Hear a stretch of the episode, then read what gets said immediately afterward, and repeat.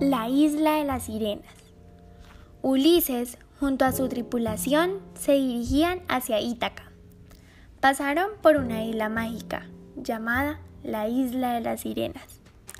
Se decía que en esta isla habitaban unas sirenas, las cuales con sus hermosos cantos hipnotizaban a los hombres. Ulises, aún conociendo este rumor, decidió vivir esa experiencia en carne propia. Él no negó que sentía un poco de miedo, pero aún así decidió conocer si todo lo que las personas decían era verdad. Se estaban acercando a la isla y evidentemente las sirenas comenzaron a cantar.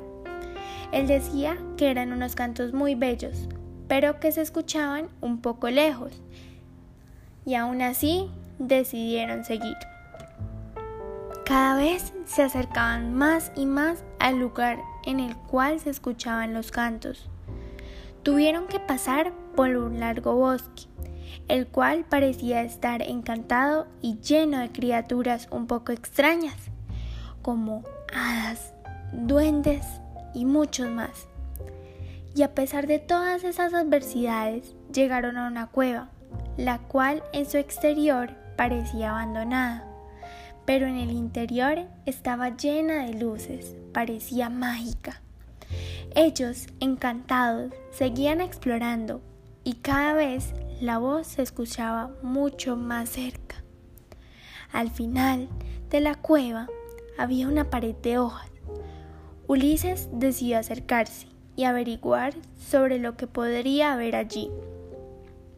Y así fue, se acercó algo brillaba. Cuando la iba a tocar, se dio cuenta que no era una pared, sino un pasadizo hacia donde estaba la voz. Siguieron caminando y en lo profundo había un lago, el cual conectaba con el mar. Allí se encontraban estas bellas criaturas.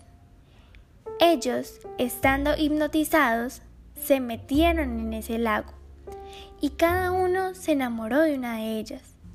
Solo quedó un hombre, el cual decidió no seguir el camino desde un comienzo. Y gracias a él es que podemos conocer esta historia. Por otro lado, Ulises y los demás se quedaron en esa isla y nunca jamás se supo nada de ellos.